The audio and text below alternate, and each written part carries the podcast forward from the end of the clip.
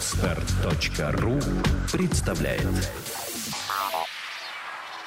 Это господин Кремов.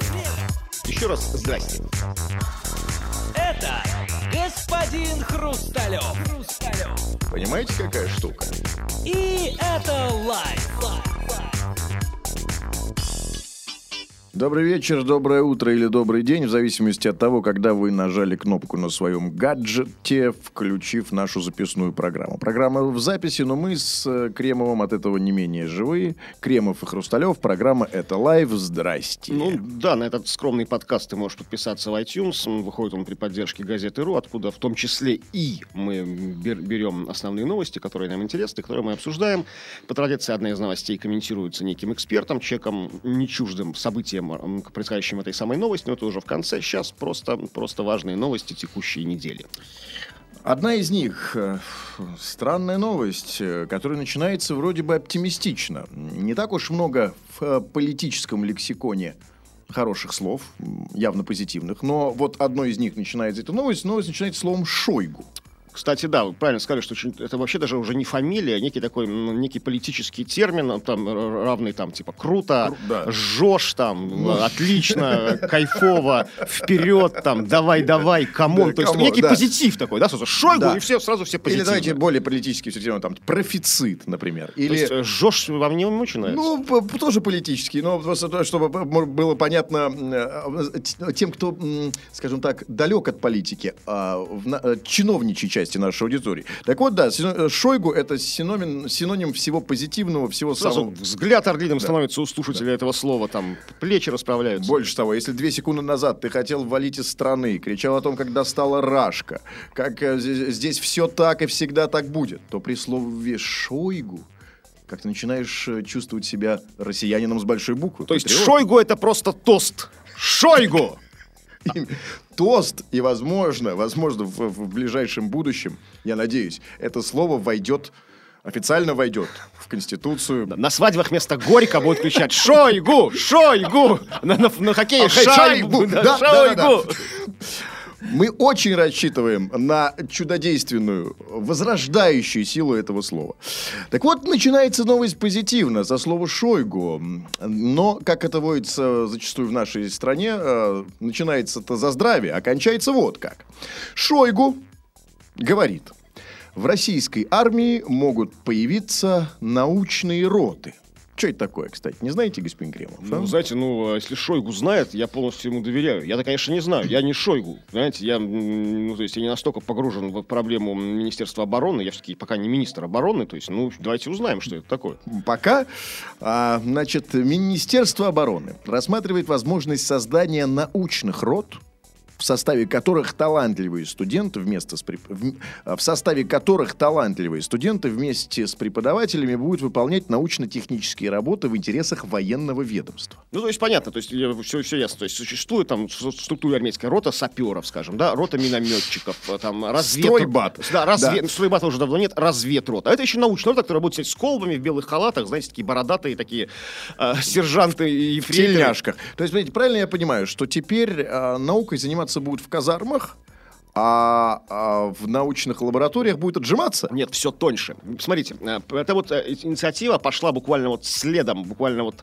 там хвост в хвост за инициативой отмененной недавно о том, чтобы на каникулах, рассматривалось пару недель назад, помните, чтобы на каникулах, мол, студентов всех отправлять в армию. То есть там, ну, ненадолго, на 2-3 месяца, чисто послужить там, да, там, между вторым и третьим курсом, и между этим и четвертым.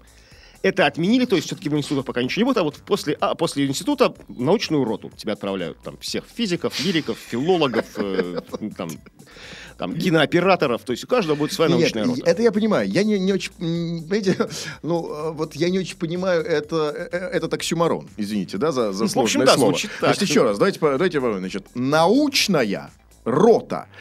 А, у меня вопрос такой. Научная рота – это рота или научная? Вот как вы считаете, господин Кремов? И, а, и я, я просто обращаюсь к вам просто за, за, за неимением лучшего эксперта в этой студии, потому что лучше только я, а самому себе вопрос задавать я как бы не могу. Я хочу, чтобы кто-нибудь мне прояснил в этой студии, что же это такое, а? Ну, смотрите, безусловно, значит, конечно, научная рота это не оксюмарон, это некое сочетание ну, разных, но в принципе, в принципе, сочетаемых вещей. То бишь, э, нек- не- некая группа ученых, да, в данном случае студентов, молодых талантливых выпускников какого-то вуза, объединены э, для занятия научной работой по военному принципу. То есть не по научному, знаете, там существует там бакалавр, там магистр, там кандидат наук, доктор, профессор, член, извините, корреспондент, да. А тут как бы все, все разделено по званиям, то бишь, скажем, там есть прапорщики, майоры, там генералы, ну все занимаются наукой. Прапорщик доктор, прапорщик член, да, корреспондент, Ну, прапорщик генеральская должность. перестаньте. Прапорщик член генеральская. Значит, а, а, кто у нас? Бакалавр, бакалавр не входит. Кто у нас? Самая высшая у нас кандидат наук, да? Ну, нет, нет, выше доктор нет, наук, доктор наук. академик, А, академик, акаде- а, да.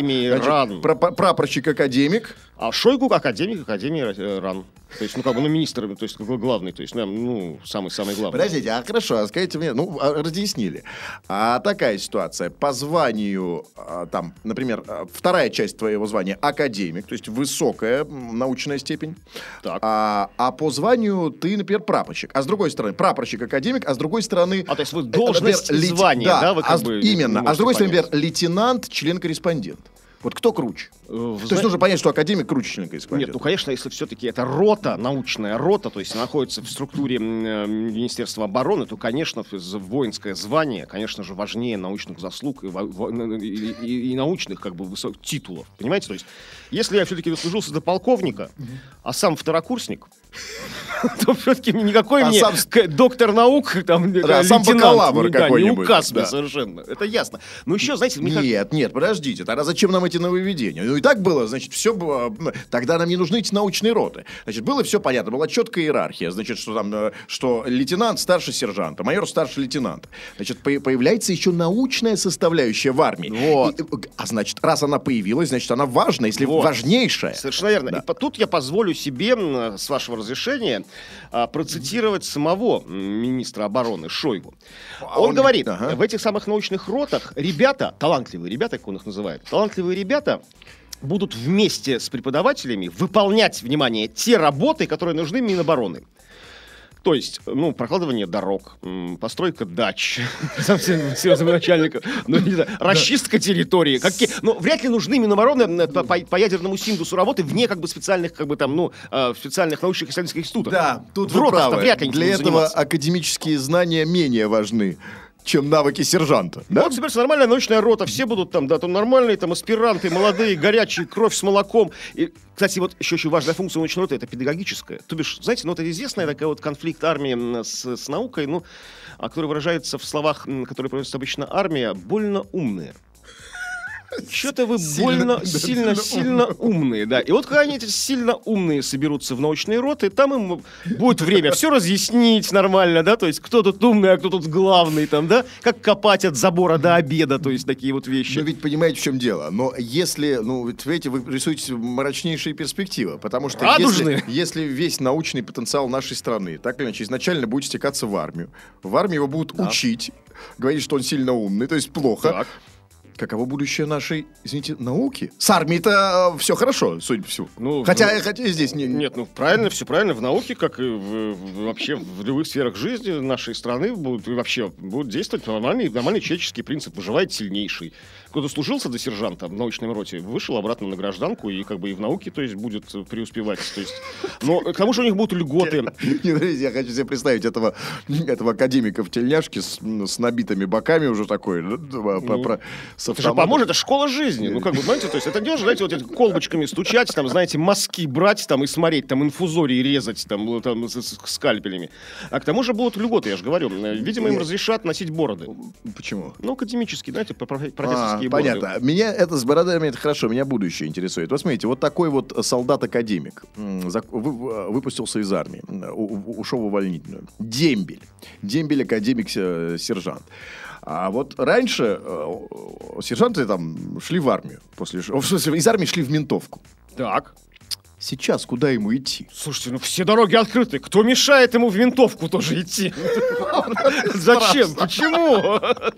Пожалуйста, никто не запрещает, понимаете? Вот она, жизненная перспектива. Не то, что этой фигней заниматься, а нормально в милицию, там, постовым, это же здорово. Карьерный рост, глядишь, уже там дорастешь до начальника отдела. Короче говоря, научные роты — это будущее Прекрасное И будущее науки нашей тоже, страны. да. и, и- и науки в первую очередь. Так, это, да, итак, это программа «Это live». Кремов Хрусталев. Продолжаем. Значит, следующая новость о том, что президент Белоруссии собирается обсудить, точнее, уже обсудил, потому что программа у нас в записи, и на тот момент, когда мы эту новость с вами читаем, события, собственно, в самом разгаре. То есть, когда вы слушаете это Когда вы слушаете, да, значит, президент Беларуси, с, значит, уже обсудил условия привлечения российского кредита на 2 миллиарда долларов. А, Мы предлагаем сделать так. Давайте вот как мы поступим с вами, господин Кремов. А, Политическую и экономическую составляющую этой новости нам прокомментирует наш эксперт традиционно в конце программы. А я хочу обсудить э, э, совсем не политический, казалось бы, момент такой э, больше лирический, но, как мне кажется, очень важный. Значит, дело в том, что вот прямо сейчас а, по этому поводу, по поводу вот этих двух миллиардов долларов, которые Белоруссия в лице Лукашенко просит у Путина, проходит встреча Владимировича Путина и, соответственно, Лукашенко на Финском заливе. Вот они сейчас гуляют на, по Финскому заливу. В данный момент... Ну, то есть, как сообщают нам новостные ленты, пригласил Владимир Владимирович Путин а, прогуляться по берегу Финского залива Александра Григорьевича Лукашенко. Именно. Кстати, он пригласил. Да, Владимир Владимирович Путин, Очень важно. он же хозяин. Очень Куда его важно. Лукашенко может пригласить Понятно. здесь, у, у нас, на нашей Ну, территории? с- Да, но он мог высказать свои пожелания. А хотя он может занять такие места, как Конечно, Путин, Путин знает в Питере. да. Прожженный Лукаша слышал, да? Все-таки разведка Мне тут работает. говорили, что есть у вас такое, и на ушко ему что. На юзах Юнона. Так вот, э, какой у меня вопрос, господин Кремов? Ведь все не случайно. Особенно, когда дело касается высших должностных лиц, э, тем более Владимировича Путина, Лукашенко, люди, скажем так... э, Ну, ничто не просто не бывает, да? Именно, люди, люди непростые. Значит, абсолютно, ничего не бывает просто так. Вот я вам могу сказать, что даже э, стрелки, там, бандитские, так называемые, раньше назначались не в случайных местах. Например, а, некоторые назначали стрелки на кладбище, например, специально для того, чтобы вызвать, заведомо вызвать ужас, значит, у, у- у второй стороны. А, В разных других местах это было все не просто так. Вот мне интересно, какова роль Финского залива? Тем более, что, насколько я понимаю, э, Лукашенко говорил о том, что он любит Петербург. Но, тем не менее, Владимир Ильич Путин вызвал Лукашенко, предложил прогуляться Лукашенко а, не по Дворцовой площади, Не а- по Садовой, мимо опрашки. на- да, по другим историческим местам, да? не по, по Невскому, да, и не по, по по Дворцовому до, смузы, до Смузочка и так далее, он его повел на Финский залив. Вот мне кажется, что-то здесь есть, господин Кремов. Может быть, у вас есть какие-то мысли по поводу того, почему выбрано это место? А выбрано оно, я почти что уверен, не случайно. Ну, совершенно, совершенно справедливо. Вы заметили? А, ну, понятно, никто этого, даже самые отпетые, отмороженные враги Владимира Ильича Путина, то есть оппоненты не могут отрицать, что он тонкий очень психолог. Да, причем он психолог профессиональный. Конечно, Ему- школа. Ему, этого учили. Школа есть, КГБ, да, конечно. Да, то есть не просто, знаете, там по наитию нахватанный, а знает, как это делать. И, конечно же, он а, отдает очень очень большое, придает, очень большое значение атмосфере. Действительно, атмосфере. Вот сейчас у нас в Петербурге, смотрите, по- по- по- пойдем по мелочам сразу. Ну вот градусов там минус 5, минус 4. Больше даже, наверное. Ну, Ниже, даже- в смысле, Мгм. виду, то есть, да? Да. Холоднее. Холоднее. Да, то есть, ну, где-то там 6-7 градусов. А, а, Прогуляться он пригласил вечером. Когда солнышко вот сейчас яркое уйдет, представьте себе Финский залив, да, начало марта, минус 10, снег. Владимирович Путин в пуховике, в хорошем, то есть, потом переоделся. А Лукашенко же прилетел по протоколу, одет в тоненькое пальтишко. Ну, то есть, ну, официальное, на костюм, да, знаете? Владимир Владимирович Путин быстро переоделся в лыжный пуховик такой, ну, хороший, теплый, красный у него такой есть, я знаю, с такой лисьей опушкой на воротнике. Я видел просто по, где-то где- по телеку. Да, Не, может, у него еще один какой-то пуховик есть, но я видел только Да, этот. вряд ли. Да. А Александр Григорьевич Лукашенко в пальт- пальтишке, тоненьком, шапка пирожком, это, знаете, такая советская, бюрократическая такая. И вот Владимир То Путин выводит правильно ли я его... по- понимаю вас, что к концу встречи уже сам Лукашенко предлагал миллиард Владимировичу. Путину без За возмездия? дорогу покажешь обратно, куда мне идти? То есть, знаете, снег, эти торосы снежные, льды эти мрачные, да? Финский залив, это, знаете, это не Майами-бич там, ну, то есть там... Зимой. Там и летом-то ходить невозможно по не этому пляжу. приятно, да. Ну, летом там еще и плюс запах да, особый За- появляется. Да и запах, тина, все остальное. А есть места, э, которые не предназначены ни для пляжа, ни для купания. Значит, Вот, завел. Еще, знаете, там можно вот, м, вот там много очень камней, знаете, вот можно встать на камень и психологически оказаться выше Лукашенко. То есть сам Путин может залезть на камень, какой-то, ну, на на валун такой гранитный, знаете, и стоите выше, а Лукашенко внизу стоит, и Путин э, в пуховике, в красном этом красивом, да, вот как я говорил, стоит на камне, представляете, возвышается над Лукашенко Александром Григорьевичем, то есть и сверху с ним что-то говорит. Тут мерзнет, Ну, дико мерзнет. Туфли тонкие, дорогие, итальянские, ну, не для прогулок. А Владимир Путин сапоги нормальные, меховые тоже. Итальянские туфли Ну, вы тоже ну, видели? Не, у, у- у Лукашенко? Ну, Да. вряд ли он носит белорусскую обувь. Знаете, весь Питер магазинами заполнил. Обувь из Беларуси. Вряд ли. Я думаю, какие-нибудь привезли ему, там, знаете, там, от, друг- от друга Сильвио, там, что-нибудь Это такое. скорее Путин белорусскую носит. э, Да, но он практичный. По, по зиме, Да. конечно, в снегу, в снег, снегу по колено, там, знаете, там, а до ближайшей шашлычной километра два. То есть там, тем более, ну, не дойти. Там есть же ряд ряд шашлычных, то есть погреться. Лукашенко просит в шашлычную зайти там, ну, а Путин его не пускает. Ну а вот что действительно значит эта самая встреча, э, что означает э, вся эта история с кредитом в 2 миллиарда долларов, который просит Лукашенко у Путина, узнаем у нашего эксперта через несколько минут. Здравствуйте, Михаил. Да, здрасте. Значит, Михаил, в этот самый момент Путин и Лукашенко гуляют по берегу Финского залива. И, очевидно, прямо сейчас решается судьба двух миллиардов долларов, которые Белоруссия просит у России. А, вот а, вопрос такой. Вам, как одному из самых уважаемых экспертов э, в вопросах внешней политики. Вот э, люди у нас научились считать деньги, по крайней мере, сообщество, блогерское сообщество в России. И вот хотелось бы, чтобы вы ответили на такой простой вопрос. А вот зачем мы даем эти деньги? На что? А какая для нас в этом политическая, стратегическая польза? Или просто экономическое там. Наши отношения с Белоруссией э, выстроены сейчас таким образом, что, в общем, э, это не, не, Сомали, не Куба советская, да, вот, и эти кредиты обслуживаются, безусловно. Мы добились очень высокой степени дисциплинированности и лояльности. От э, Александра Григорьевича благодаря тому, что мы строили отношения достаточно жестко. То есть мы, безусловно, и помогали, и преференции оказывали, но эти преференции были строго обусловлены определенными э, требованиями, которые, безусловно, являлись э, нашими национальными интересами, не всегда считаемыми рублями, иногда другим способом. Да? Вот. А что это за требования? А В чем эти интересы? Надо, да, надо иметь в виду, что Белоруссия до сих пор русские вооруженные силы являются действующей, развернутой западной группировкой российского генерального штаба, так сказать. И других группировок на этом направлении у нас э, адекватных нет. Это важно. Вот. Здесь не только кредит можно дать. Вот. Тем более, что белорусская экономика после встряски известной, которая привела ее в гораздо более адекватное состояние, в общем, ну, ничуть не менее устойчивая, чем российская, чего ее не кредитовать.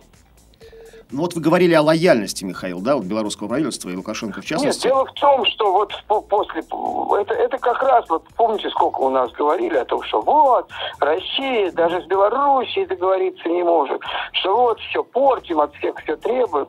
Мы, э, в общем-то, выстроили некую систему, она может нравиться или не нравится, да?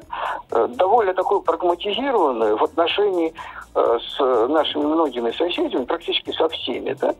Вот. Она, в общем, в значительной степени, может быть, даже чрезмерно универсалистская, да? При которой мы говорим так, ребята, вот наши эти самые позиции, вот мы нам интересно это. Если вы согласитесь, мы готовы идти вам навстречу. Мы никому руки не выкручиваем, потому что речь идет не о эм, э, ультиматумах, а о преференциях, понимаешь? Понимаете, да, то есть речь идет о преференции. То есть мы готовы вам оказать помощь и преференции, если вы учтете нашу заинтересованность в том-то. Если вы не хотите ее учитывать, ну извините, тогда, к сожалению, ну, мы не имеем возможности вам пойти навстречу. Да? Вот вам нужны цены на газ низкие, да? Говорим мы украинцам. Посмотрите на Белоруссию, вас устраивают такие цены? Говорят, да, конечно. Вот таможенный союз. Дети. А, по- Не таможенный союз, значит, не будет цен. Это вы про Украину, Вот. да, я Для нас понимаю? это глобальный стратегический интерес реинтеграции. Не таможенный союз как таковой, а вообще реинтеграция. Да? И этот интерес совершенно нормален, это правильный, здоровый, объективный, совершенно выверенный интерес. Мы добиваемся реализации нашего интереса. Мы никому ничего не дарим. Нам это надо. У нас есть глубокое понимание, что им это тоже надо, а у них этого понимания нет по известным причинам. Потому что политические элиты постсоветских стран не имеют принципиально не могут иметь ничего общего с интересами народов этих стран населяющих. То есть вы считаете, что и у Лукашенко нет понимания, что это надо ему, да, или как? Или вы про сейчас про кого говорите? Вы говорите про Лукашенко нет понимания? понимания? Ну, вы Я сказали, что... говорю, у этих элит нет этого понимания. В целом нет. В этом смысле Лукашенко в некоторой степени, там, Назарбаев и так далее, являются такими постсоветскими артефактами. То есть степень их заинтересованности в интеграции, кстати, отнюдь не стопроцентная, да? Ну, смотря как понимать слово реинтеграция, да, вот степень их заинтересованности, она аномальна с точки зрения генетики вот этих постсоветских элит. Потому что их по существованию их построено на том, что они должны отталкиваться от России, иначе они не нужны. В принципе, они не нужны. Поэтому все эти элиты, они по генетике своей обязаны торговать услугами против России. То есть они продавцы своих услуг всем, кто заинтересован в создании нам проблем, неприятностей и, э, и так далее. Да? Вот. Да, спасибо. Это, это, они иначе не могут жить, потому что иначе они не нужны. Таким образом, строится украинская идентичность. Яркий пример. Да? Вот. А что касается батьки, то он очень хорошо пообтесался. То есть он понял, что эти правила игры, они постоянные, стационарные, неотменяемые, что по ним, в принципе, можно жить и играть.